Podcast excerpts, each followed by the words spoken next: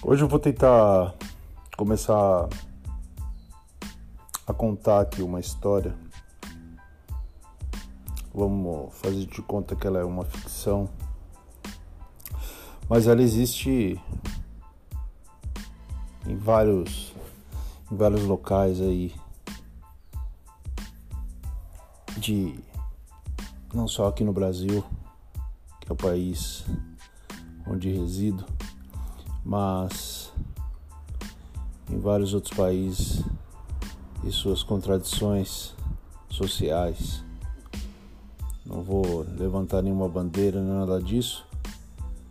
mas é para saber que eu falando essa história,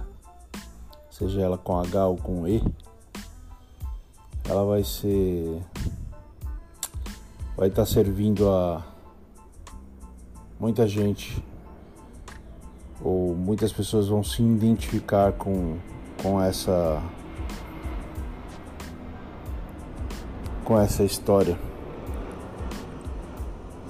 porque passam por isso